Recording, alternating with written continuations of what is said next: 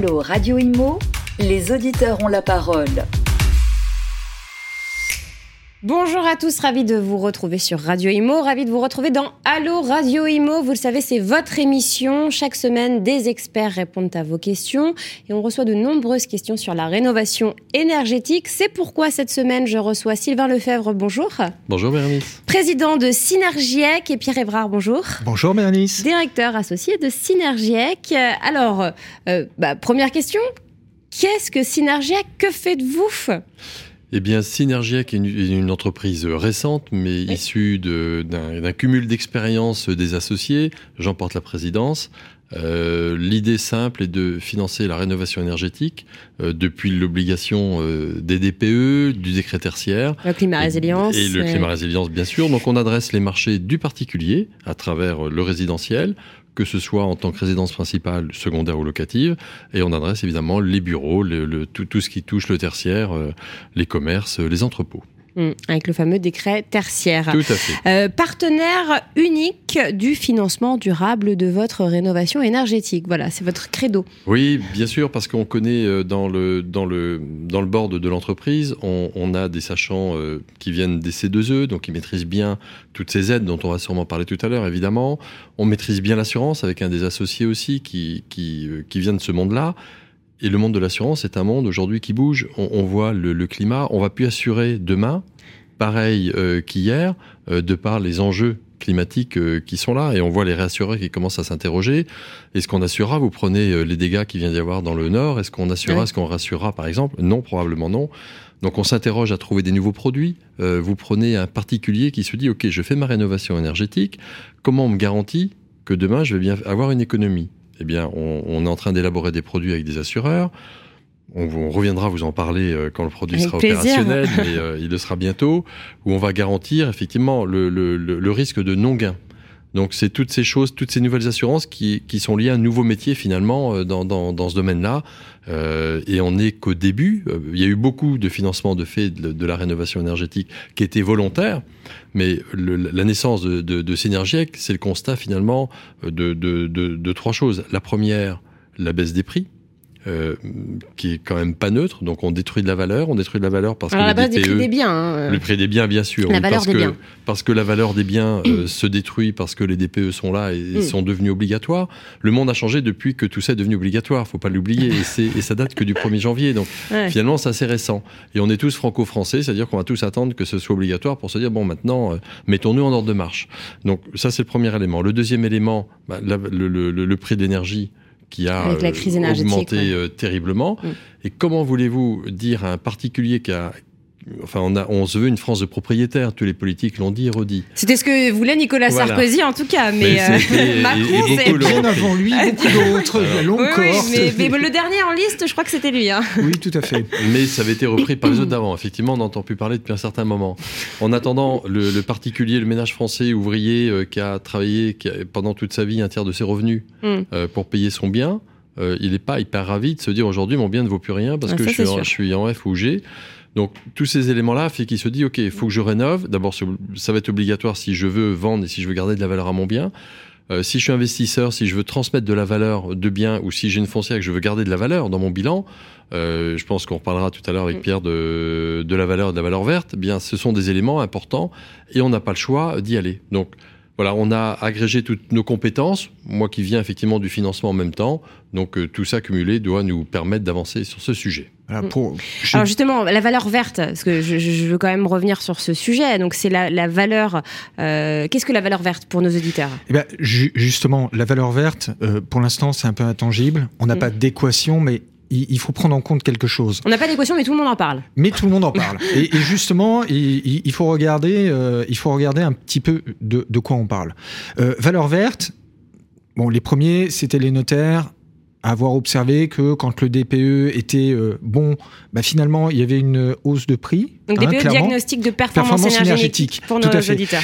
Et, quelque part, s'il n'était pas bon, euh, en effet, il y, avait, il y avait une décote. Euh, une observation depuis 2016. Alors, on peut se dire, en effet, si mon bien est rénové, euh, oui, j'ai une performance énergétique qui est meilleure. Mais, Et ça, juste, ça vient des acquéreurs, hein, oui, qui, tout à fait. qui, qui regardaient. Alors, il y a des dynamiques différentes sur certains territoires, très clairement, parce que on sent encore que, évidemment, il y a la tension sur les marchés immobiliers.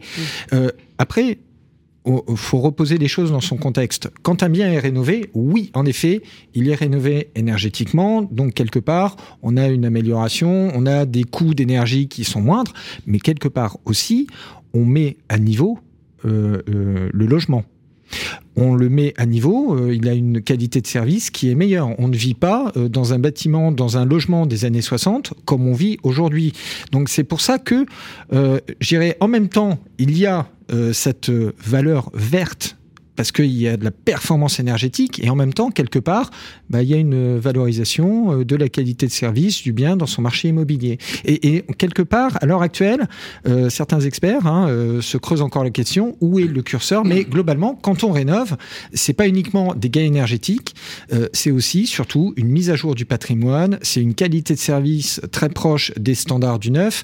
Donc c'est une amélioration générale du bien. Et souvent, c'est pas pris en compte dans les calculs, les fameux calculs de temps de retour sur investissement parce que on ne prend pas en compte cet élément-là. Un bien qui est rénové, j'ai fait l'expérience. On, peut voir dans des, dans des lotissements euh, années 70, le bien qui est rénové, étrangement, il y a une maison d'architecte. Euh, on se dit quoi? Que ça va partir plus vite et évidemment plus cher. Mmh. Donc en fait, ce que, ce que, vous êtes en train de dire, c'est que c'est un peu la peur aussi, euh, notamment grâce, enfin à cause des interdictions. Maintenant, c'est devenu Bien interdit euh, bon, pour les propriétaires bailleurs pour commencer, et puis pour les professionnels aussi. Mais c'est ça qui a engendré en fait cette notion de, de valeur verte. C'est ça qui commence à faire. Euh... C'était dans la stratégie Ouais. aussi Du gouvernement du, du- du gouvernement et des précédents gouvernements. On Mm. a toujours eu des réglementations thermiques dans le neuf qui Oui. allaient très très loin pour créer un écart entre le neuf et l'existant. Oui, RT clair. 2012, RE 2020. euh, Et, et quand on rembobine euh, 77, 74, 82, il y avait ces éléments-là de stratégie. Est revenu euh, en force la rénovation du parc du logement social, Mm. très clairement, oui. qui a créé un écart entre le logement social et le logement privé. Mhm. Et en effet, il y avait un effet de euh, quand ma copropriété, je suis copropriétaire privé, et finalement le bâtiment qui est en face de chez moi, euh, qui est du logement social, a une meilleure tête que ma propre copropriété. Quelque part, ça fait mal, quelque part, ça gratte, et quelque part, on, ça pousse, ça incite. Il, il faut voir ces éléments-là. Plus on va loin sur le neuf, sur des performances, évidemment, plus on crée de l'écart, plus euh, ça fait un appel d'air. Hmm. Alors rénover, euh, ça coûte cher? Alors, ça coûte cher. Et euh, avant de même parler un coût, c'est on s'adresse à qui? C'est quand même le seul pan d'activité pour lequel il y a eu, euh, enfin, il y avait 3 milliards 6. Il devait y avoir un peu plus. Il y a un milliard qui vient d'être raboté.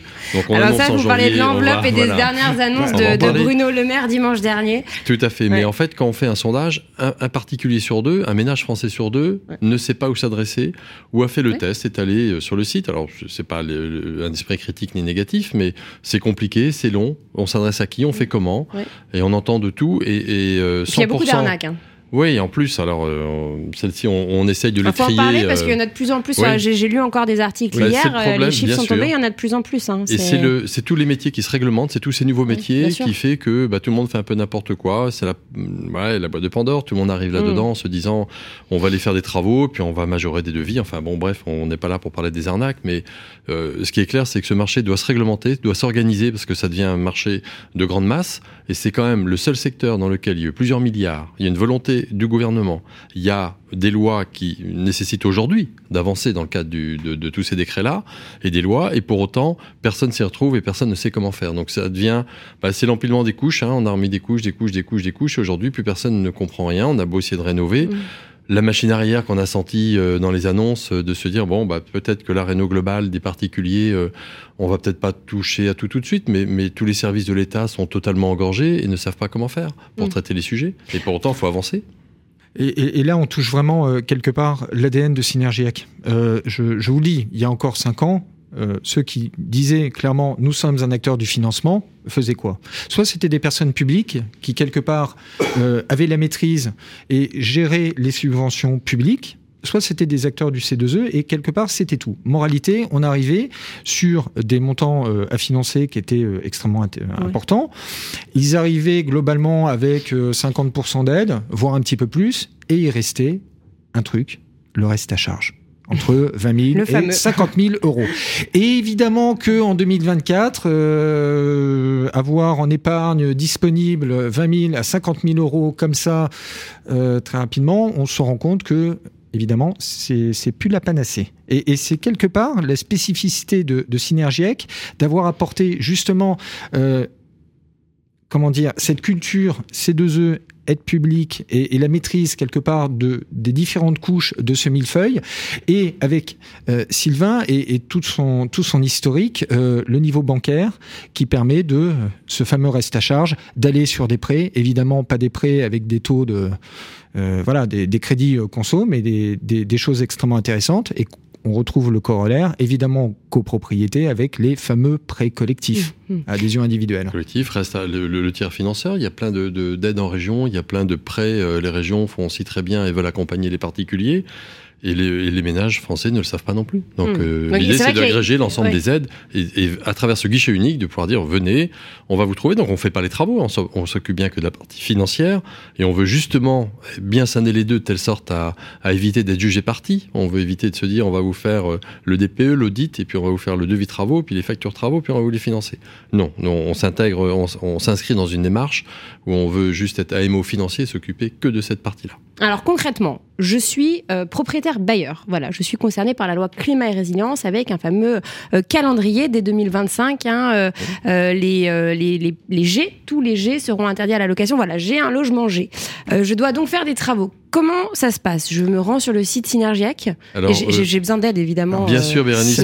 Quel est ton statut aussi? Et vous en êtes où? Est-ce que vous en êtes au DPE, à l'audit? Est-ce que c'est un début de projet ou pas? Voilà. Parce qu'à la limite, peu importe ce que vous avez fait, si vous savez juste ça et la panique générale en disant eh je, ne vais plus louer euh, mon petit immeuble que j'ai hérité euh, ou mon appartement et, je fais comment? Et bien là, j'en ai besoin pour la retraite de ce, de ce loyer, évidemment. Et puis vous avez besoin de lui garder une valeur pour le louer, puis parce que vous avez pour pas envie enfants que pour vos la enfants. Transmission. Exactement, j'y pense puisque je. Et bien là, l'audit énergétique va permettre de, de, déterminer ce que vous voulez, ce qu'on va faire comme travaux. L'idée, c'est d'avoir un saut de plus loin que le DPE, hein, l'audit Bien sûr, l'idée, c'est une rénovation globale, j'imagine, et d'aller faire euh, parce que vous avez hérité ça de vos parents et puis ben, tranquillement votre bien, mais comme beaucoup de, de biens de, de, bailleurs privés, on vieillit tranquillement avec son immeuble ou son patrimoine hérité, et puis ben, globalement ça se louait, tout allait bien, ça aurait pu continuer encore de nombreuses années, et là non c'est fini Bérénice. C'est le drame.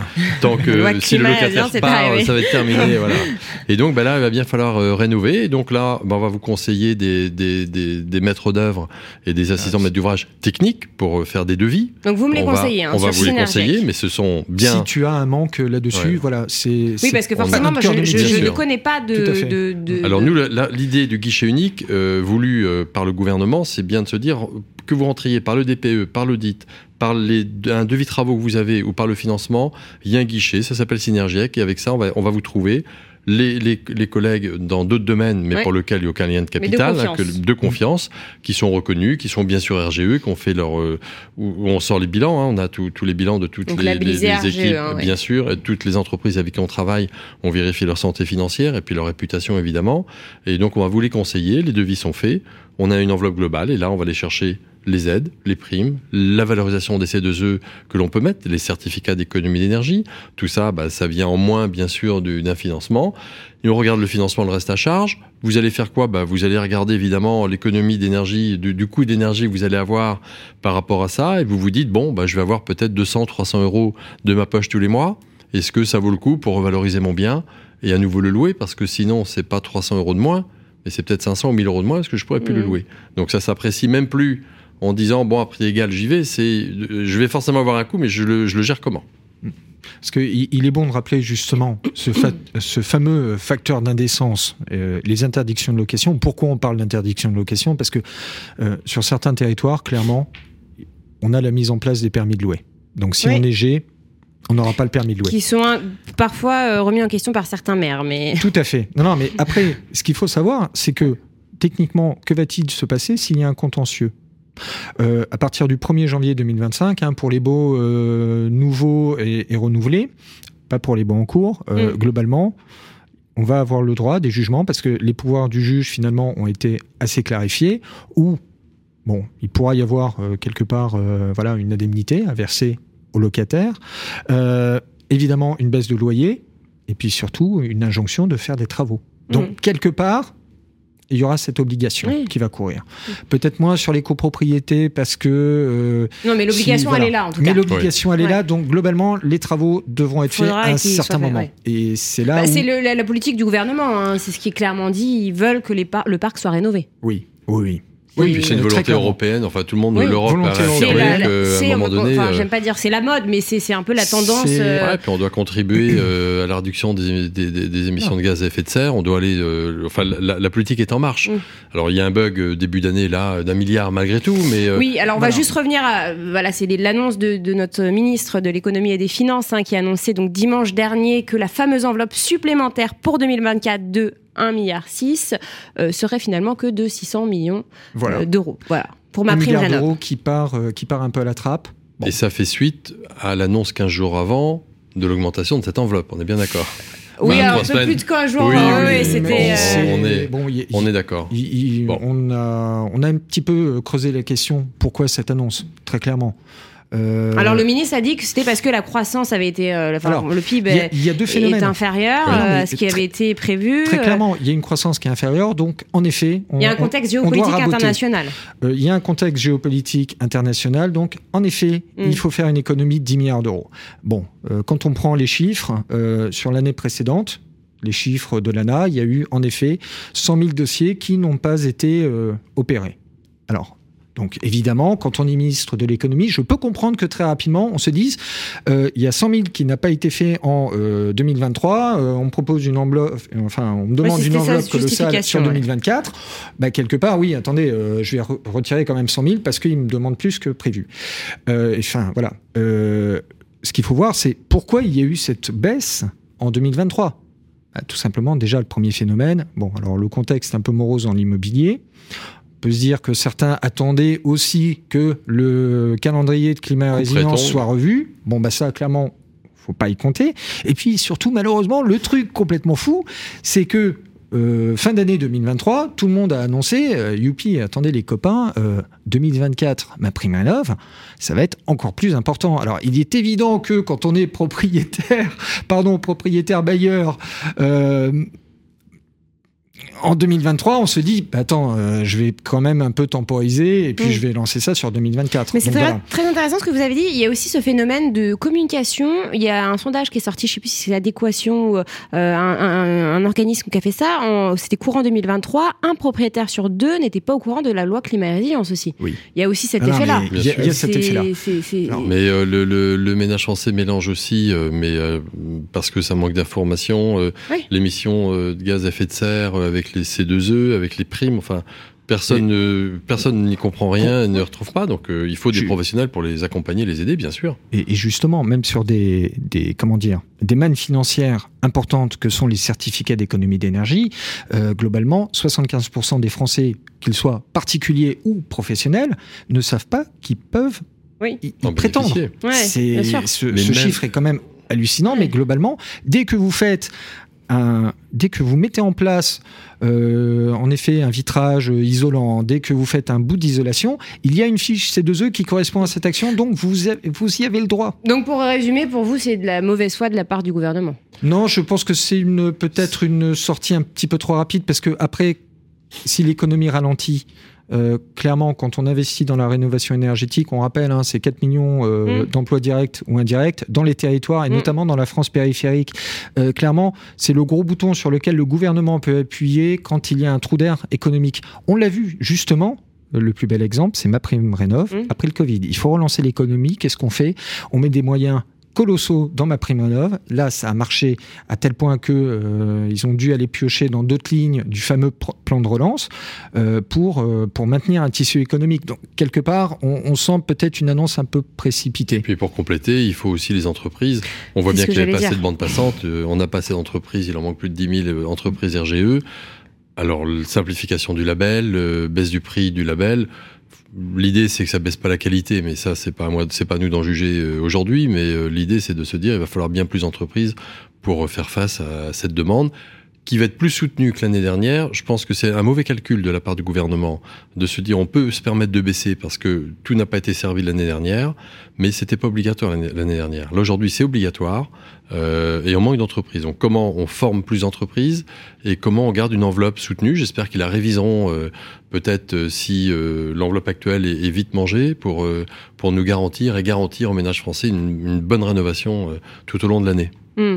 Et justement, le nombre, là on parle des entreprises, le nombre a chuté l'année dernière en 2023. Hein, je crois que c'est moins 6%. Oui. Parce, parce que, que c'est fastidieux, vous l'avez dit, ça coûte cher. C'est fastidieux, ça coûte cher. Et comment voulez-vous? Vous avez une entreprise, si votre père a une belle entreprise de plomberie et qu'il est RGE, euh, il a du travail. À, quel moment il va avoir envie euh, de rentrer dans ce, dans ce cadre d'une rénovation? On va lui demander de porter la trésorerie parce qu'il va falloir qu'il avance à trésorerie, sauf avoir des mécanismes où on l'accompagne pour ça évidemment. Mais si on l'accompagne pas, il va falloir attendre que l'ANA, que l'État paye et que les C2E soient versés pour qu'il puisse être payé. C'est pas le banquier de la rénovation, le, le, plombier. Le plombier, il a besoin de faire vivre son équipe, il a besoin de faire vivre ses employés, de pouvoir acheter du matériel. Il va pas avoir des crédits éternels non plus auprès de son fournisseur, de, de la pompe à chaleur entre autres, etc. Donc c'est toute une chaîne qui doit être revue. On a milité aussi pour simplifier le circuit et faire en sorte de, de dire mais portez-les. Aucune envie d'un artisan d'être RGE, complications. Euh, mmh. Encore plus de contraintes, empilement encore mmh. de, de, tâches administratives, et en plus, il faut qu'il ait de la trésorerie, sinon, en plus, il risque de couler. Mmh. Euh, J'ai les chiffres, c'est 6% d'entreprises RGE en moins en 2023, et 20% d'entreprise d'isolation, donc pour les travaux d'isolation, oui. en moins en 2023. Donc là, l'isolation, on est en plein dans la rénovation euh, plein dedans, oui. énergétique. alors, concrètement, donc Synergec maintenant pour les professionnels. donc là, je suis professionnel. Décret tertiaire. Décret tertiaire, tout à fait. Alors vous êtes euh, classiquement, vous êtes, vous avez votre immeuble, vous êtes profession libérale, avocat, conseiller en je ne sais quoi, expert comptable, et vous avez votre immeuble euh, en banlieue. Il y en a partout en France. Et chacun se reconnaîtra dans les auditeurs. Et euh, globalement, bah, vous avez, vous vieillissez avec votre immeuble également, euh, votre, votre, votre entreprise aussi. Et puis bah là, il y a une rénovation euh, colossale à faire. Alors l'obligation, elle est beaucoup moindre. Euh, puisqu'on pourra toujours continuer à louer, euh, sauf qu'il a, fa il, il a fallu déclarer. il a fallu, alors je parle des immeubles de bureaux ouais. principalement, mais je parle aussi des commerces. Tout le monde fait les courses au supermarché du coin. Mmh. Le supermarché qui a plus de 1000 mètres euh, est aussi concerné euh, par ça. Puis les entrepôts, les entreprises, etc. Donc c'est un secteur largement concerné aussi, où la valeur, euh, l'obligation de, de, rénover, elle est pas, c'est pas un coup près. Pour l'instant, il a fallu que chacun déclare sur euh, un compte qui s'appelle Opéra avec un tel à la fin. Plateforme, ouais. La plateforme déclare sa consommation en choisissant. Il y a eu beaucoup de problèmes d'ailleurs, hein, ça a ah, été oui, repoussé. Oui, oui, les entreprises ne comprennent toujours pas. Alors, euh, on est bien d'accord. Et, et, comme l'amende est, est, finalement que de 1500 euros de mémoire, euh, il y a encore un peu de marge. Mais finalement, on va, on va arriver à la rénovation de tout ce, ce secteur-là, non pas par l'obligation comme pour le particulier, mais par la pression mise Ouais, c'est ça. Envi environnementale, RGE, par les entreprises, par les données extra-financières, mmh. par les experts comptables, par, euh, par ce monde, par les fournisseurs qui disent ce que vous avez, c'est comment est votre bâtiment, etc., qui fait que la, réunion, euh, la, la, la, rénovation va se faire. Un exemple type, un intermarché euh, en moyenne qui était à 150 000 euros de, de, de coût d'énergie est passé à 250 000 aujourd'hui. Il, est, il, va rénover. Un, un, on prend un intermarché qui a 25 ou 30 ans. Ah oui, ils viennent de racheter Casino. En plus. Voilà. donc, donc, on a de belles années devant nous. Donc, il y a, y, a, y a, beaucoup de... Voilà, donc c'est le cas type. Donc, entre ça et l'obligation d'aller couvrir en carport et, et d'équiper de panneaux photovoltaïques leur, leur, leur, leur toit, de leur, leur pardon, couvrir leur parking. Oui, oui, oui. Finalement, ça a du sens. Bah oui, bien sûr. Et alors, c'est un coût, bien évidemment. Mais alors après, ça ouvre d'autres voies, l'autoconsommation. Est-ce que demain, un intermarché qui va, euh, on va pas citer, hein, j'ai pas de de, de, de billes dans la dans, dans non, la marque, hein, je vous rassure. on va mais on va prendre l'ensemble hein. des, et on va prendre aussi le cabinet de mon expert comptable, ouais. son petit immeuble. Ben oui, bien sûr qu'ils sont sensibles à l'autoconsommation, est-ce qu'elle est individuelle, est-ce qu'elle est collective, comment on peut faire. Donc ça ouvre d'autres voies et d'autres pistes de réflexion qu'on commence à voir arriver. Mmh, Pierre, vous lirez non, mais très, très, gros impact quand même, parce qu'en effet, euh, cette obligation, elle est sur du long terme clairement. L'objectif final, c'est 60% d'économie en 2050. Euh, ça bouge quand même énormément les lignes parce que, en effet, Sylvain le rappelait, euh, il y a des amendes. Globalement, il euh, faut pouvoir pris, euh, comment dire, 5 courriers du préfet. C'est entre 1500 et 7500 euros d'amende. Qu'on se dise des choses, c'est 2-3 mètres carrés. Mmh. Voilà.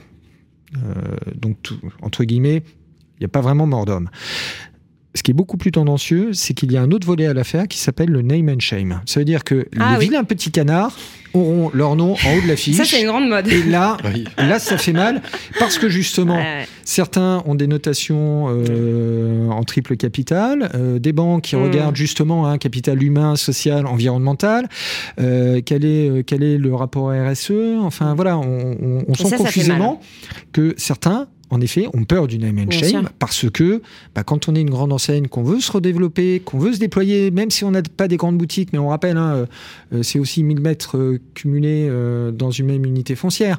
Bon, bah, à certains moments, si je vais voir ma banque et qu'ils me disent très clairement, oui, enfin, vous êtes gentil, mais par contre, vous êtes fait, vous êtes classé comme, pardon, pollueur, parce que vous êtes sur la liste.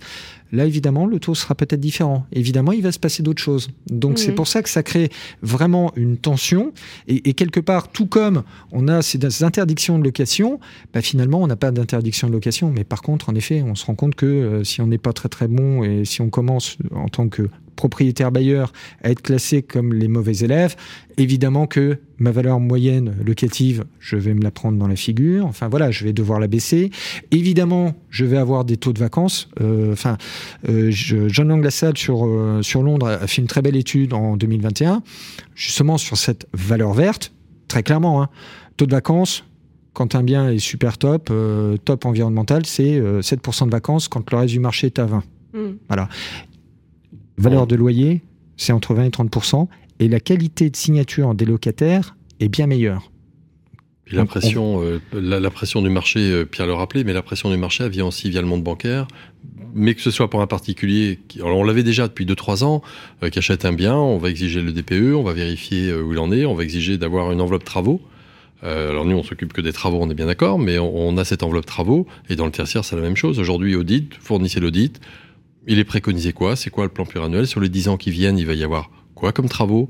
Et il faut prévoir une enveloppe. Il n'y a plus un bien aujourd'hui dans le tertiaire euh, qui se finance s'il y a pas une si euh, si le bien n'est pas de bonne qualité. Mm. Donc ça bouge aussi. Tous les Mm. parcs actuels qui se vendent, il y a toujours des, des biens en vente hein, dans le tertiaire, soit des, des entrepôts, des bureaux et autres, euh, bougent aussi et, et la- les- et le, le monde financier joue son jeu aussi et son Mm. rôle.